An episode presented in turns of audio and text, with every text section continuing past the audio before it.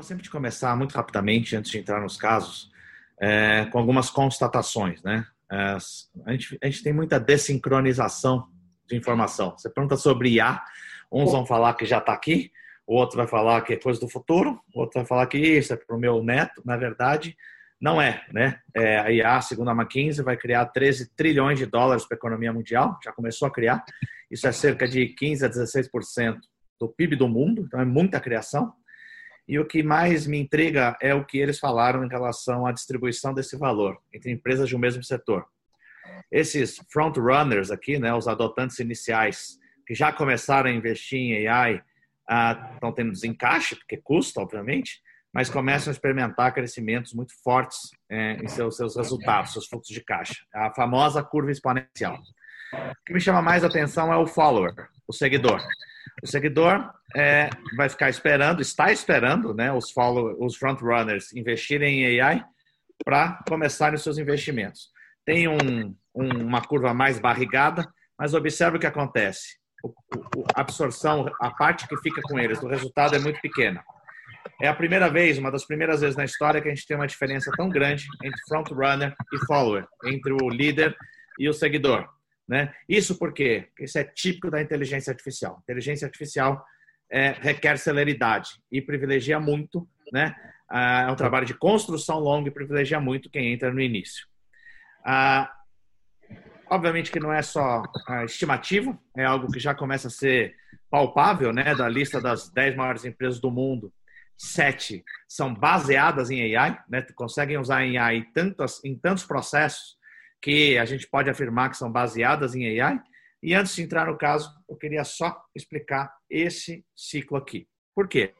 Quando a gente pensa em inteligência artificial, a primeira coisa que vem à nossa cabeça são robôs cheios de, sentimento, com um nítido objetivo de dominar a humanidade, né? de nos extinguir, aí a imaginação vai. AI não tem absolutamente nada a ver com isso.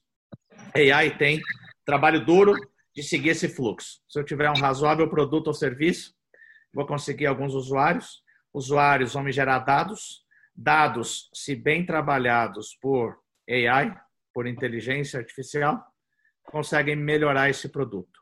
Produto melhor, mais usuário. Mais usuário, mais dados gerados. Se bem trabalhado por AI, melhor o produto. Qualquer coisa de inteligência artificial que a gente falar nessa, nesse webinar vai seguir esse fluxo, porque a inteligência artificial segue esse fluxo. Só para dar um exemplo bem palpável, venda de livros na, no site da Amazon, nos Estados Unidos. No começo, um produto bem mais ou menos, me uhum. conseguiu, por exemplo, como usuário. Eu comecei a gerar dado, clicando numa coisa, não clicando na outra, pondo coisa no carrinho, tirando coisa do carrinho, e eles vão usando esses dados para melhorar o produto. Me conseguem mais compras minhas ou mais usuários, que, melhor, que por meio de dados melhora o produto. A tal sorte, de tal sorte, nesse ciclo de iteração, que é a base da inteligência artificial, é que hoje, depois de oito, nove anos, a Amazon, é, nos Estados Unidos ainda, que ainda não chegou tão bem, ela é capaz, ela é muito melhor que a minha busca ativa de livros para me sugerir, uma, me recomendar um livro. Muito melhor que a minha busca ativa lá fora. De tal ponto que eu não tenho outra, outra alternativa a não ser entrar no site e efetuar a compra. Isso é AI. AI é um trabalho duro nesse ciclo contínuo de interações produto-usuário, dados, produto-usuário, dados. Né? É, isso a gente explica bastante no livro lá, desmistifica isso bastante. Com base nisso, é, eu vou começar a cair para a inteligência artificial, para a educação. É, o, o, meu estudo de caso na Sanpou e no LIT, né, que é a plataforma online de, de por subscrição né, de, de, de da Sanpou, é, eu costumo dizer que a inteligência artificial pode nos ajudar em educação em dois grandes blocos. O primeiro bloco é mais óbvio, que é o bloco do ensino-aprendizagem. Né? O que a gente fez como estudo de caso? Três grandes usos da inteligência artificial. Personalização do que, que o aluno precisa aprender, que é uma plataforma, lembra, por subscrição, por assinatura, então tem é um Netflix de curso. Então o aluno pode acessar qualquer coisa, é muito aberto. Então a gente personaliza o que ele pode aprender, otimizar o tempo dele, personalizar como aprender melhor, e, por meio da IA, criamos uma nova forma de aprender.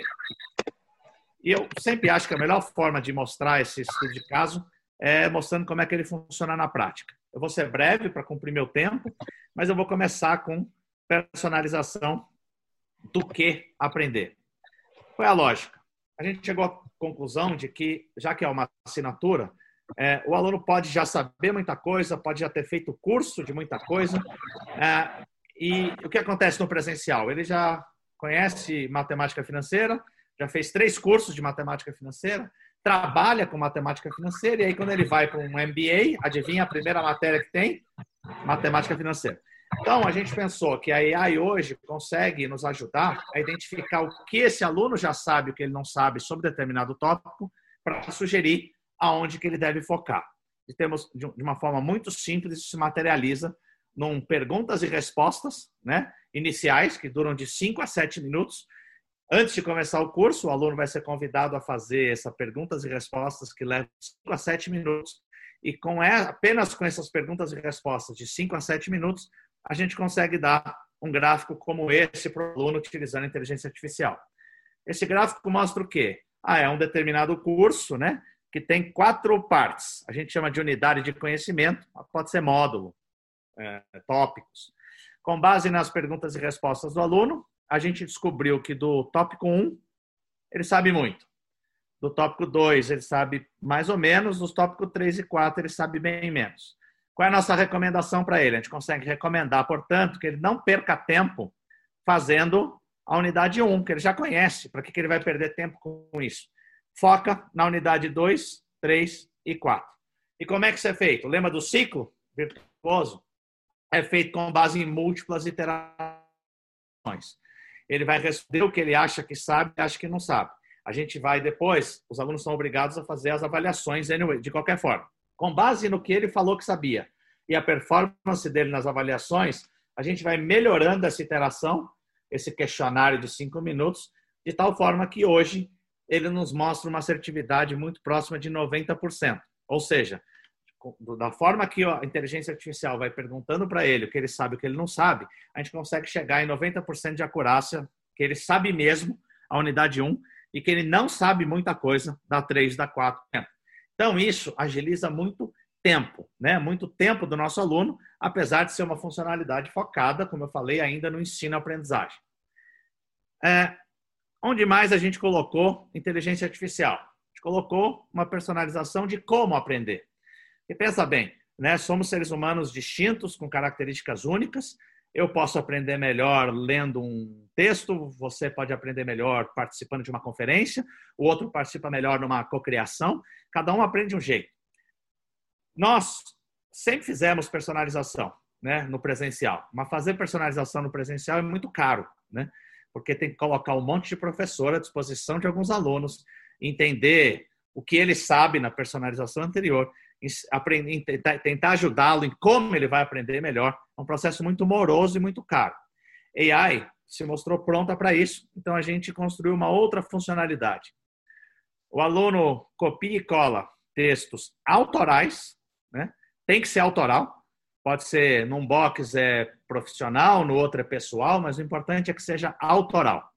Com base apenas nesses textos, cerca de 1.200 palavras, a gente consegue, via inteligência artificial, descobrir várias coisas. Primeira coisa que a gente dá para esse aluno é uma análise completa dos traços de perfil de personalidade dele, com base somente nos textos que ele copiou e colou ali. É, Big Five é um, é um, é um grande marco na, na, na teoria de, de, traços de perfil de personalidade. Existem outros, né? Existe Quantum, MBTI, vários que os senhores certamente conhecem, mas com base apenas nos textos, ele consegue dar um relatório muito completo de traços de perfil de personalidade utilizando o, o, o, o Big Five. Bom, mas até aí nenhuma relação com a aprendizagem. A gente, via inteligência artificial, conseguiu relacionar os seus traços de perfil de personalidade com como, aqui é a continuação do relatório, com como cada pessoa aprende melhor, com estratégias de aprendizagem. Então, com base naquele perfil né, dado pelo Big Five, é, a gente consegue entender se para certos indivíduos é melhor a participação em pequenos grupos ou em grandes grupos. É, é, pessoas mais analíticas vão ter preferências diferentes de pessoas menos analíticas. E, e com isso, a gente fornece um relatório automático, né, que é esse aqui, de como pessoas com esse perfil de personalidade, em média, aprendem melhor. E depois isso se materializa na plataforma com a ordenação dos diferentes objetos de aprendizagem, né? Texto, vídeo, podcast, é, infográfico, e aí vai, N objetos, né? instant feedback, etc. A gente consegue ordená-lo automaticamente de acordo com os traços de perfil de personalidade. Para quê? Para a aprendizagem ser pessoal. Observe que as duas primeiros, os dois primeiros usos desse nosso estudo de caso é para tornar a aprendizagem mais pessoal, né? Porque já que a gente tem que aprender ao longo da vida, o lifelong learning, e agora é um lifelong learning diferente do que nós certamente fomos criados, que é cheio de on e off, né?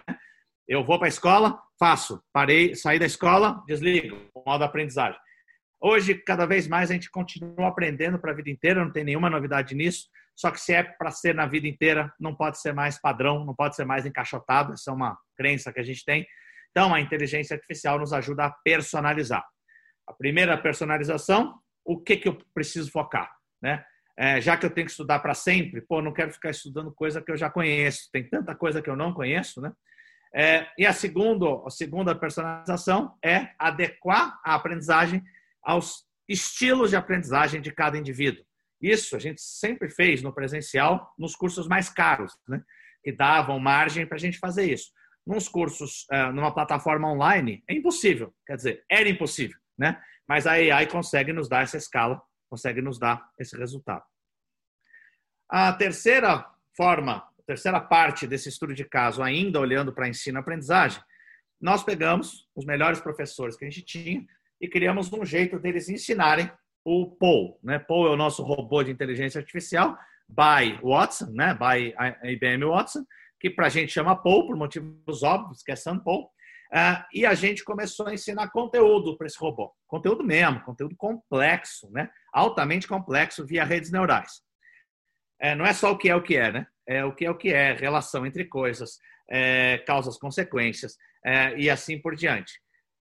Esse robô tenta ensinar o aluno, ainda via um chatbot, então termina num chatbot, mas o que está por trás tem muitas camadas de IA para conseguir ensinar coisas complexas para o Watson, né, para o Paul, e o aluno vai conversar com o Watson. Né? É, eu trouxe uns exemplos aqui. Então, o aluno entra e pergunta o que é EBITDA. Perceba que ele está falando numa linguagem bem natural. Ó. O que é só o que, o E com EH, o EBITDA está com minúscula. É, AI entende linguagem natural. Então, a gente treinou o Paul para alguns conteúdos, como contabilidade, análise financeira, criatividade, empreendedorismo, uma série de conteúdos mesmo, é que o aluno pode conversar com o Paul e seguir uma conversa. O que é EBITDA? Mas só um professor muito bem treinado, com anos de sala de aula, sabe que EBITDA é um conceito complexo, que eu preciso saber várias coisas antes de saber o EBITDA. As redes neurais conseguem receber esse tipo de informação. Eu sei que para entender EBITDA, precisa entender de juros, precisa entender de depreciação, entender de competência. E não necessariamente o aluno sabe. Eu não sei, ele entrou agora e perguntou para mim, né? É, mas o professor sabe que precisa conhecer tudo isso. Na resposta, ele já vai montando as árvores. Então, depreciação e amortização, meus 10 anos de sala de aula me indicam que as pessoas não sabem o que é. Isso dificulta entender o que é o EBITDA. Perfeito. Eu posso ir continuando a conversa para trás. Né? Quero saber de depreciação. O que você quer saber de depreciação? O povo vai perguntar. E a conversa vai, vai fluindo. Né? É, é muito fácil fazer um bot, é mais fácil fazer um bot para coisas mais simples, né? Para perguntas de secretaria, para perguntas binárias, né? Ou no máximo com três, quatro opções. Fazer um bot, né? Ensinar inteligência artificial para algo tão complexo como conhecimento, é, nesse caso o buraco é um pouco mais embaixo porque tem muita ambiguidade, né? Tem muita confusão de linguagem, então assim não é algo algo tão fácil. O conhecimento, os senhores sabem, não é linear. É, e, e, esse conjuntinho de três de três iniciativas é, fez com que virássemos, começamos super despretensiosos, mas fez com que virássemos um estudo de caso da IBM mundial, né, de aplicação em, em ensino-aprendizagem, aplicação de IA em ensino-aprendizagem. E percebam, em nenhum momento isso daqui substitui professor, muito pelo contrário. Né? E a todo momento isso agrega né, mais uma função para o professor, né? facilita a vida do professor. É, o que a gente mais tinha nesse primeiro projeto era professores, nesse projeto de ensinar o povo, né, conteúdo. No primeiro momento, todo mundo fugiu, óbvio. Eu não vou ensinar meu conteúdo né, para esse robozinho me desempregar. Foi justamente o contrário. Né? Por quê? Porque a partir do momento que o Paul, o aluno, interage com o Paul, no fundo ele está ensinando o Paul como ele, aluno, aprende melhor. Lembra do ciclo virtuoso? Tem que ter usuário para gerar dados, que vai alimentando. Como é que a gente melhora o produto? O aluno faz pergunta, talvez o Paul não responda tão bem, mas ele está entendendo como o aluno pensa para fazer pergunta. Isso é transmitido para os professores, que regularmente, diariamente, vão retreinando o Paul. Então, hoje, a gente começou com super medo né, disso desempregar professores. Hoje, a gente sabe que a gente tem mais de 10 professores cujo trabalho full, full job é retreinar o Paul. Ou seja, é mais um trabalho para o professor. E por que isso dá tão certo? Porque o nosso sonho era deixar os melhores professores 24 horas por dia, 7 dias por semana, ensinando o aluno. Mas é impossível, não dá, é muito caro. É, essa é uma forma de materializar é um pouco disso, né? E é, a gente sabe que evasão, né, churn, evasão, chama como quiser, é um dos maiores problemas do ensino online, né? É, isso ajudou demais a gente a diminuir churn, no seguinte sentido o, o, aluno evade muitas vezes porque ele se sente sozinho no EAD, ele não se sente suportado. Tem que esperar a próxima interação síncrona, né? Para eu ter interação com o tutor. Não necessariamente, ele já pode resolver uma boa parte das dúvidas interagindo com, com o Paul, que vai ficando cada vez melhor. Né? É, esse é o uso que eu costumo chamar de é, ensino-aprendizagem. A gente tem vários outros usos, que eu não vou dar foco agora, só por uma questão de tempo, né? É, de uso para gestão escolar, que é algo absolutamente importante, eu acho que o, o Tório e o Gustavo vão falar bastante, né? São modelos preditivos de churn e de funil de vendas que trazem um valor inestimável, né?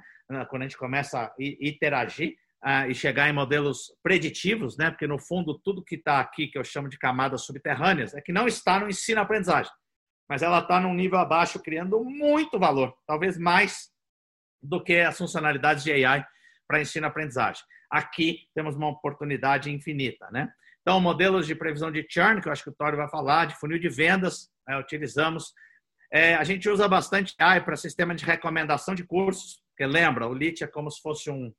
um e eu já estou encerrando a minha fala aqui, tá? É, é como se fosse um, um Netflix, né? É, e aí o sistema de recomendação é fundamental, né? E não pode ser feito na mão. Então a gente tem uma camada importante de AI para recomendar cursos de acordo com o perfil das pessoas e uma vez concluído um curso, sugerir o próximo e o próximo e o próximo para evitar o que está aqui em cima, que é o churn, né? É, a gente vê, a gente, essa aqui é a única que a gente não faz ainda, tá? Esse quadradinho aqui. Estamos trabalhando no projeto de liberar tempo do docente. Liberar o docente né, de atividades altamente repetitivas, que é o que nos ocupa né? Tem uma pesquisa de Yale que mais de 60% do tempo de um docente médio é ocupado com atividades altamente repetitivas e de baixíssimo nível de interação social, facilmente substituído por AI, para liberar esse professor para fazer coisas mais empáticas, mais humanas, de maior criatividade, de maior cérebro. Isso tudo eu chamo de camadas subterrâneas. Mas o que eu queria é que a gente ir finalizando e fechando com isso. AI não é mágica, né? AI é um trabalho muito árduo, absolutamente árduo e muito paciente, né?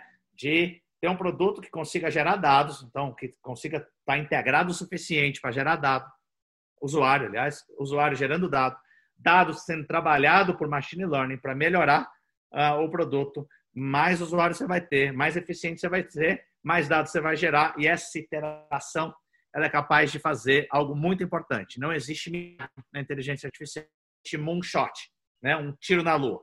O que existe é uma infinidade de pequenas camadas de inteligência artificial, que eu acho que eu, é o que eu tentei ilustrar aqui, né? algumas camadas do ensino-aprendizagem, outras camadas subterrâneas, mas subterrâneo não é pejorativo, muito pelo contrário, um dos grandes valores está aqui, né? de uso daquele ciclo virtuoso da inteligência artificial, para ganhar eficiência em várias pontas possíveis, no ensino-aprendizagem, no churn, no funil de vendas, na recomendação de curso, e aí vai, né, permeando toda a instituição. É nesse conjunto que a gente consegue ver, tanto dentro da área de educação, como fora, nas outras áreas de negócio, nos outros segmentos da economia, que AI efetivamente é, cria valor. Né? Então, eu vou eu vou encerrando a minha fala por aqui, para a gente cumprir com, com o tempo. É, quem tiver mais interesse aí em conhecer detalhes, eu fico mais à disposição ainda, né? E eu fecho com o que o Gustavo já, já mencionou. Eu tô, terminei o livro agora, resultado de um pós-doutorado em Colômbia, que tem como objetivo explicar AI, né? Para quem não é de AI, né? Tanto faz ser na área de educação ou não, mas pessoas que não são não são da, da área de tecnologia. E aí, é, vou encerrando por aqui a minha fala. Quero agradecer aí de novo e é, fico acompanhando aí para a gente chegar na, no debate logo, logo mais. Muito obrigado. Show de bola. Adriano, muito obrigado. Acho que foi, sim. Se a gente fizer um desse por semana, ainda tem assunto para a gente estar tá falando, né? Porque é tanta coisa e acho que essa que é a ideia, né? E, e o que eu falei no início, assim, que me chamou muita atenção do jeito que você, vocês tiveram a habilidade de trazer o, o livro de uma forma muito gostosa para as pessoas lerem e entenderem. Porque assim, a gente começou a trabalhar com inteligência artificial, então a gente é, tem que ficar explicando muita coisa às vezes para clientes, né? E explicar que a inteligência artificial não substitui o ser humano, né? Que ela é bem para reforçar que não é aquilo mágico que a gente vê nos filmes, né? Aqui vai chegar um robô que vai aprender tudo, ele vai começar a fazer sinapse, começar a tomar decisão, e não é isso, né? Na verdade, a capacidade de processamento dele é muito maior, mas precisa ter uma base robusta, que o Tório vai falar um pouco disso também.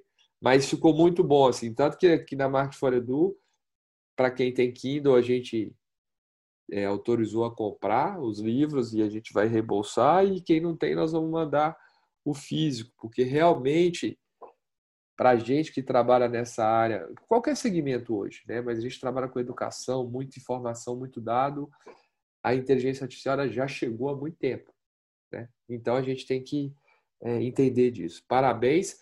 Professor Serra, alguma colocação? Professor Serra, eu vi que ele entrou, ele teve um problema Acho que teve alguma atualização do Zoom, porque eu também tive que reiniciar a máquina e tal. Acho que não, não tá aí.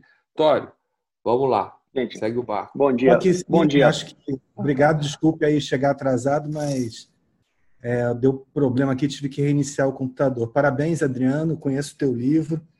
É, acho que essa tua experiência está muito à frente de muita gente, ainda tem muito para fazer, né? Então, isso que é muito bom, né? reconhecimento de texto, correção de prova, que é uma polêmica, mas é, reconhecimento de padrão, que o pessoal pensa que vai substituir o professor e não vai. Na verdade, a gente está deixando o professor para coisas que são mais focadas e mais importantes. Parabéns. Gente, bom dia a todos. É, quem não leu o livro do Adriano, leia. Realmente, o Adriano é muito bom, igual o Gustavo falou. Eu, eu li o livro do Adriano em dois dias, sendo muito sincero, em duas noites, porque é muito fácil de ler, muito bom de ler. É, queria ter lido há seis meses atrás, teria facilitado muito a minha vida, mas infelizmente só li agora, mas fiquei muito, muito encantado e muito surpreso. Bom, vou falar rapidamente alguns cases do que a gente tem trabalhado de AI. É, igual o Adriano falou, é tudo é muito trabalhoso, é tudo muito no começo, é, mas eu queria mostrar alguns para vocês é, do que a gente tem feito. Acho que a primeira coisa que a gente trabalha muito no dia a dia é faz isso que o Adriano falou no final, que é tentar prever o matriculado. Se eu consigo prever aquele que é matriculado, eu tenho uma chance muito maior de focar a conversão neste. Então, hoje, em todos os clientes, a gente extrai os dados é, do HubSpot, que é o que a gente usa em todos os clientes, coloca esses dados no Watson também, é, neste caso, eles dados vêm do jeito que vocês estão enxergando. Né? A primeira coisa que a gente faz é organizar esses dados. Então, tem um time para organizar esses dados, um time que põe isso em Python, em colunas e de uma forma legível para o computador, transformar isso tudo em número, porque o computador só lê número. Né? Então, ele tem que entender tudo que é número e, e ele consegue, então, entender que hora que o cara matricula, desculpa, que hora que ele escreve, quantas vezes ele vem no site, quantas interações ele tem, número de conversas que ele tem, quantas ligações, quanto tempo demorou a ligação, qual é o CEP dele, que distância que ele está da unidade, e assim por diante. A gente vai ler nessas informações todas. A gente coloca isso é, no Watson, ele ajuda a gente a criando pipelines é, para a gente entender é, qual é a melhor, ele ajuda a gente a achar um algoritmo melhor, é, ele ajuda a gente numa acuracidade, né? ou seja, nesse ponto aqui está com 95% de acuracidade, e ele indica para a gente quais são os fatores que estão influenciando na compra naquele momento. Né? Hoje, a gente, ontem a gente puxou uma série de dados destes. É, semana que vem esses dados podem mudar. Porque hoje, ontem eu tinha 300 matriculados, semana que vem eu posso ter 550. Esses dados tendem a mudar. Tá? Então isso não é fixo. Não adianta falar assim, ah, me manda esses dados que esses dados eu vou trabalhar. Não, eles mudam toda semana, de acordo com o número de matriculados. Isso é dinâmico, é igual o próprio Adriano falou, ou seja, você vai aprendendo o comportamento do usuário, você vai mexendo na máquina, ela vai aprendendo o tempo inteiro. Então não é fixo, não adianta a gente pegar aquele dado e colocar, falar assim, agora vai ser o próximo seis meses assim, não é assim. O tempo todo ela vai aprendendo e ela vai e ela vai trabalhando. Nesse caso aqui, ela está colocando como último, o nome do último e-mail o cara recebeu, mas tempo todo ela vai trabalhando isso. E aí no final a gente joga um dado experimento que a gente chama e ela fala igual vocês estão vendo aqui se é sim ou se é não. E qual é o percentual de sim ou de não. Se aquele sujeito vai converter ou não vai converter. Quando a gente tem o sim, a gente pega isso, devolve para o sistema de automação que a gente tem no caso do HubSpot. E em cima disso, a gente cria réguas e atividades ou para ou para bot ou para o call center ligar para o cara ou fazer ações em cima do cara, até de acordo com o percentual de conversão. E o que a gente tem depois que o processo fechado, neste caso aqui, são essas taxas de conversão. Nós chegamos a ter, em alguns casos, 75,42% de conversão. Ou seja, o Watson acertou em 75% dos matriculados. E eu tenho o caso também de 1,6%. Mais na frente eu vou explicar por que essa diferença. Por que, que ele acertou num caso? A lista que ele soltou matriculou 75% dos casos, ou numa lista que ele soltou matriculou 1,6% dos casos. Mas vocês podem ver que, puxa, 44, 55, 49, 28, 27, 22, 11, ou seja, o, o nível de acerto é muito bom. E o mais importante neste caso é que eu consigo focar o time de vendas, eu consigo focar o time de call center para que eles tenham chance maior de conversão. Então eu paro de fazer 5 mil ligações para fazer 800, 300 naqueles que têm um potencial maior de compra. Então esse é o primeiro, a gente usa o tempo inteiro. É, há uma questão estatística importante, ou seja, a gente não faz com menos de 300 matriculados, eu preciso de ter 300 matriculados para começar a fazer. Então, nesse intake, por exemplo, agora, nós estamos começando a fazer agora só, porque só agora que eu começo a ter alguns clientes número suficiente de matriculados nesse intake para poder fazer esse tipo de trabalho. Tá? É, aqui algum um caso que eu acho que bem bacana, é, no, no intake passado a gente teve um cliente que a gente rodou 27, 28 mil nomes praticamente.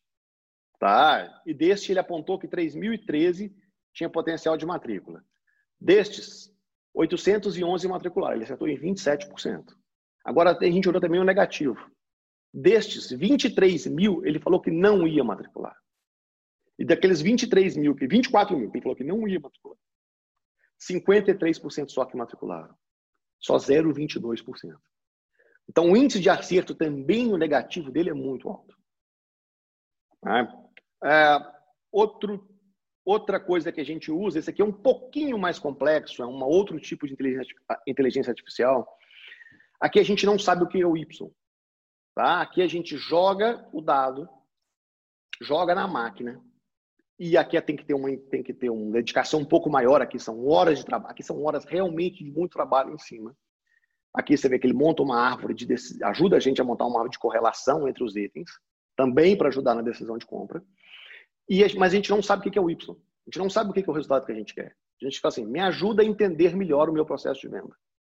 E a máquina começa a fazer algumas relações para a gente. Ela começa a cruzar informações, ela começa a cruzar os dados e me falar se eu cruzar alguns itens, eu posso ter uma chance maior de conversão. Então, por exemplo, aqui, ela me montou uma árvore de decisão é, e ela me falou que se eu combinar, por exemplo, é, vezes contactadas com a cidade, com um determinado e-mail e o número de vezes, eu tenho uma chance de 73% maior de conversão.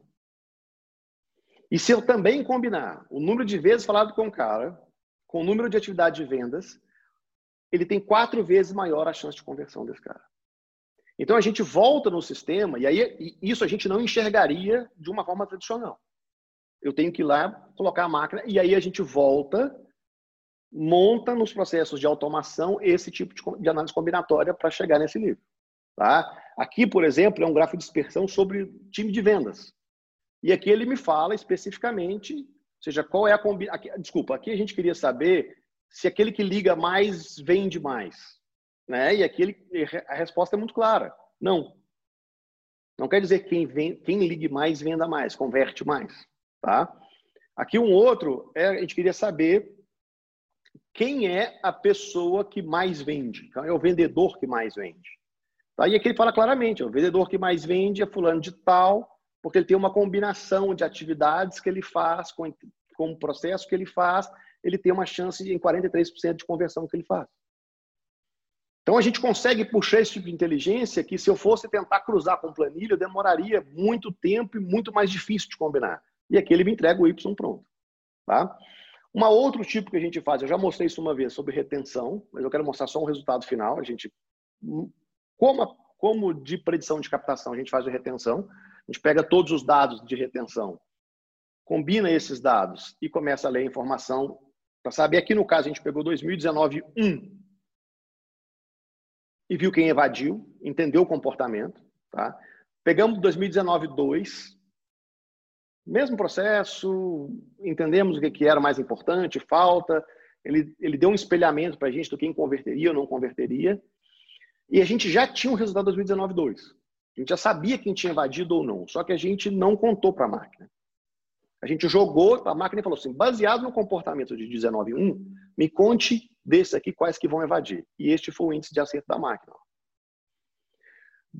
Daqueles que nós perguntamos se iam renovar a matrícula, ela acertou em 96%. 96% de acerto a gente teve. E naqueles que a gente falou que não ia renovar, ela acertou em 100%. Então, ela acertou em 96% dos que iriam renovar. E naqueles que ela falou, esses vão evadir, ela acertou em 100%. Em 100%.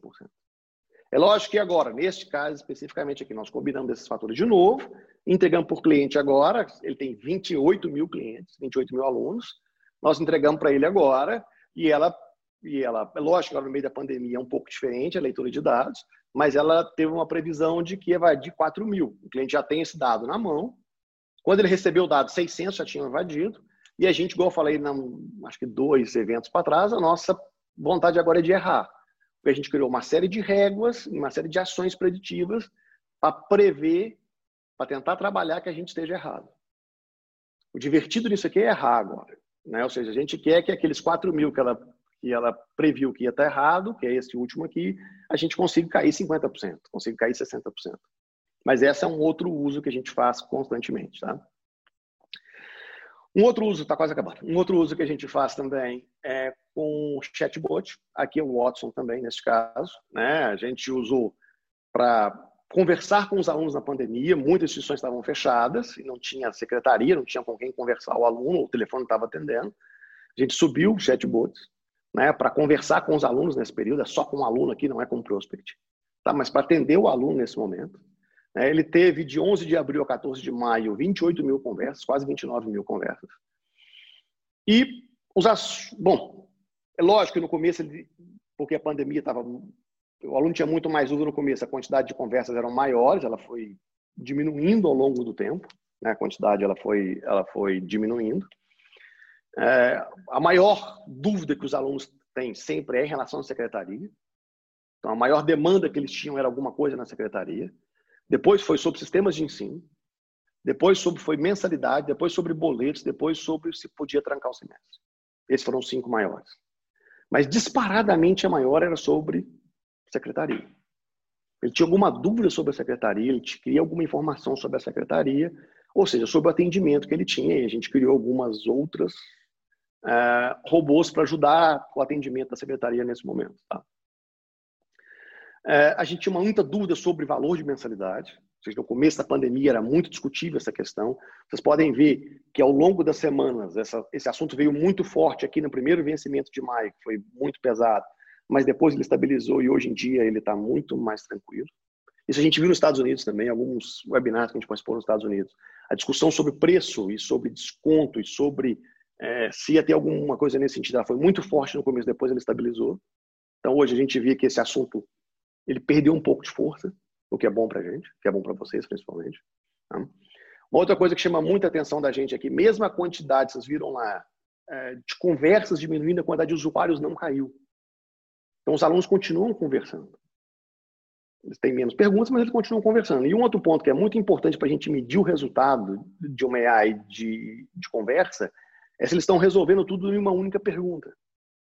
Então, a gente chegou a ter uma, ali 1,59 mensagens por conversa, é, e hoje a gente tem 1,11 mensagens por conversa. Então, ele chega lá, basicamente, uma pergunta, ele resolve o problema dele e vai embora. Que é o que a gente quer. A gente não quer que ele fique lá conversando com o robô o tempo inteiro. Neste caso, ele quer que resolva o problema dele. A gente tem cliente que diminui em 50% o número de ligações para a instituição. Graças a um robô como esse, sendo muito sincero, que a gente monta em três dias. Tá? Um outro coisa que a gente trabalha bem também e dá um trabalho para montar, que aqui é uma NLU, ou seja, é uma leitura, ela vai ler os documentos, entender aqueles documentos que estão lá. A gente tem muita conversa de WhatsApp hoje em dia, mas essas conversas normalmente a gente não tem controle sobre elas. É porque são os operadores que às vezes conversam. Mesmo que a gente tenha uma automação, mas são os operadores que estão conversando. A gente queria saber o que, que essas pessoas perguntam. O que elas perguntam? Ah, então a gente tinha uma volumetria gigante de, de mensagens, era 91 mil mensagens. Tá? Dessas 91 mil, é, algumas são de imagens, né? A gente tinha 51 mil, 51 mil de textos. Ela não é muito bonita, tá? Ou seja, essa aqui é, numa, é a NLU do Google.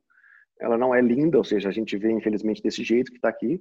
Mas a gente classificou todas as conversas e classificou todas as perguntas que as pessoas tinham. E aí a gente conseguiu entender que a maior dúvida que os, alunos, os candidatos tinham era o valor de mensalidade. A segunda era sobre como seria o vestibular, a terceira como quais são os cursos que aquela instituição tinha. E depois era sobre como fazia a matrícula, depois era sobre o ano do Enem dela, depois era sobre o Enem, depois era sobre a nota, depois era sobre a prova. E depois era sobre desconto. É, então a gente entendeu o que, que essas pessoas estavam perguntando em 56 mil conversas. E isso ajudou a gente, quando a gente conseguiu enxergar isso, que era algo que a gente não conseguia enxergar, porque no WhatsApp você não tinha muito controle, é, isso ajudou a gente a montar de novo conteúdo. Então a gente foi lá e falou, poxa, vamos informar logo de cara qual é o valor da mensalidade. Então, hoje, se você entra em qualquer robô nosso, o robô vai de cara te falar qual é a mensalidade e qual é o desconto se tiver. E eu vou mostrar para vocês, o robô até negociando desconto. Porque a gente enxergou que essa era a maior dúvida dele. É, só para finalizar, aqui a gente tem aquela aí que vocês já conhecem sobre, sobre matrícula, ou seja, a gente tem quatro canais nela. É, o que a gente quer no final é entender, por exemplo, a gente tem, em todos os formulários que a gente tem, a gente tem um controle é, se quem começa, termina. Né? Nesse caso aqui, vocês estão vendo, é uma boa, a gente tem 60% de conversão. 60% de quem começa, o formulário termina o formulário. É um número bom. A gente tem, a média, há 3, 4 anos atrás, era 17%. É, nós temos alguns casos com 89%. É lógico, são cursos específicos e tudo, mas a gente quer melhorar esse número. Mas a gente queria entender, principalmente por aí, nesses robôs ajudando a gente, a hora que as pessoas saem. E por que, que elas saem. E quais são as dúvidas que elas tinham. É, bom, é, quando a gente começa a trabalhar com AI, a gente começou a entender que na hora que a gente começa uma conversa, vocês estão vendo ali, 99% das pessoas, ela não quer saber sobre aquilo. A gente tem gente que já, já chega de cara e fala, eu quero gerar meu boleto. Hoje já chega de cara e fala, eu quero me matricular. Hoje já chega de cara e fala, quero uma saudação. Hoje já chega de cara e fala assim, como é que eu vestibular? Eu tenho uma dúvida. Que se for num processo de inscrição normal, de um formulário, ele não tem essa possibilidade. Ou seja, ele tem que seguir aqueles quatro etapas marcadas que você fez. Você não deixa essa possibilidade para ele.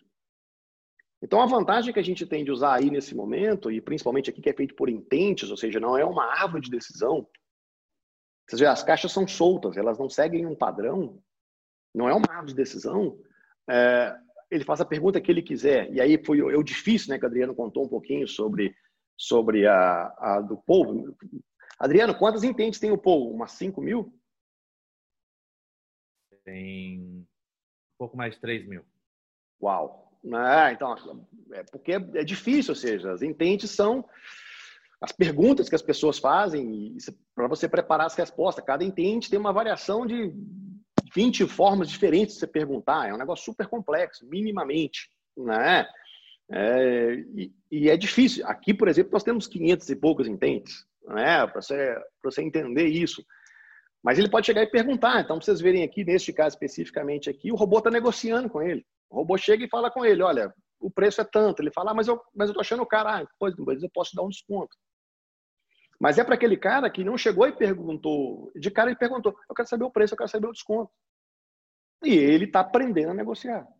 Porque nós preparamos ele para isso. Né? E aqui você vê quais, quais são as variáveis que ele consulta na hora que ele vai, eh, ele vai puxar esse tipo de informação. Para quê? Para que no final das contas a gente consiga fazer com que ele corra mais fácil no carrinho né, que ele consiga ter um índice de conversão melhor do que aquele que, que ele tinha. Né? Para finalizar minha parte, gente, até porque para não estourar o horário, é... vocês leem o Adriano, ele vai explicar isso muito bem, mas acho que tem duas coisas que são muito importantes. Primeiro, se vocês querem ter um processo bom de AI na sua, na sua, na sua instituição, coloque na mesma sala sempre com o mesmo peso. Quem entende de negócio, de educação, se for o caso, ou que for outro negócio, quem entende TI e quem entende estatística. Essas três pessoas têm que ter o mesmo peso e o mesmo valor dentro da sala. Nós só conseguimos fazer o que a gente conseguiu porque, cara, eu tenho o Rafael, eu tenho o Wilton, que entende TI, eu tenho o Jet, eu tenho o Thiago, eu tenho o Gustavo, é, eu tenho o Léo, que me ajuda, eu tenho o, o Fernando, que me ajuda, nas questões de estatísticas, então a gente não conseguia fazer. Então, assim, é muito importante você ter um time heterogêneo e não entregar isso para um time só para TI, só, por exemplo. Seja, se o time acadêmico, se o time que entende negócio não está junto, não vai sair. E se você não tiver alguém de estatística próximo, também não vai sair. Porque chega uma hora em que começa a questão de R, R ao quadrado. Se você não tiver alguém de, de estatística junto, vocês vão bater cabeça. E a outra coisa, a diferença entre um cara que tem 75% de acerto e um cara que tem 1,6% de acerto não é porque o Watson é melhor ou pior do que o outro, é a qualidade do dado. Quando a gente tem a qualidade do dado boa, aí leia-se integrações funcionando, aí leia-se nota e frequência diária, né? informações corretas, dados batendo, de verdade, né? números corretos, é uma uma verdadeira auditoria de número. De... Nós temos clientes que fazem auditoria de número de 10 em 10 minutos. Criaram sistemas para isso. E aí eu consigo um nível nesse aqui de 60%, de 75% de, de dado.